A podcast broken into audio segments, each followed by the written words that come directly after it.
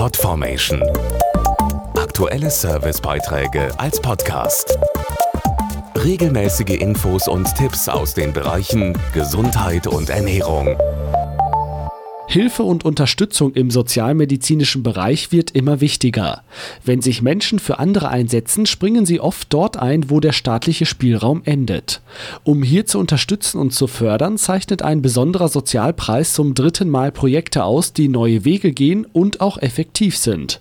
Jetzt stehen die zehn Finalisten fest, die aus über 100 Projekten ausgewählt wurden. Viele der Initiativen, die uns vorgestellt werden, hätten den Preis verdient. Für mich ist es besonders wichtig, dass die Initiativen nachhaltig arbeiten und dass es auch eine Chance gibt, diese Ansätze später für andere Menschen, die Unterstützung brauchen, zu nutzen sagt Professor Georg Krämer, ein Jurymitglied des Aspirin Sozialpreises, der Menschen und ihr soziales Engagement im Gesundheitsbereich fördert und auf sie aufmerksam macht.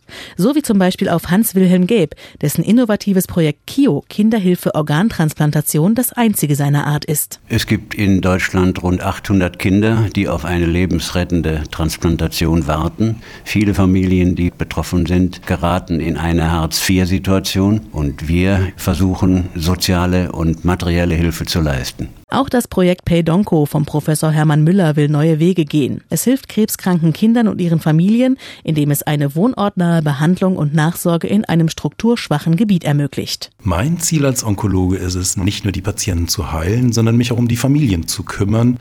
Und wir wollen eine Behandlungsform schaffen, die es ermöglicht, die Lebensqualität der gesamten Familie zu steigern. Noch ein Beispiel ist der Verein Exilio, deren Sprecherin Gisela von Maltitz ist. Unser Projekt heißt Psychotherapeutische Behandlung Von traumatisierten Flüchtlingen und wir bieten Behandlungen an, um die Menschen von ihren Traumata zu befreien. Aus den zehn Finalisten ermittelt die Jury nun drei Gewinner, die am 10. Mai zusammen mit dem Voting-Sieger bekannt gegeben und mit insgesamt 35.000 Euro unterstützt werden.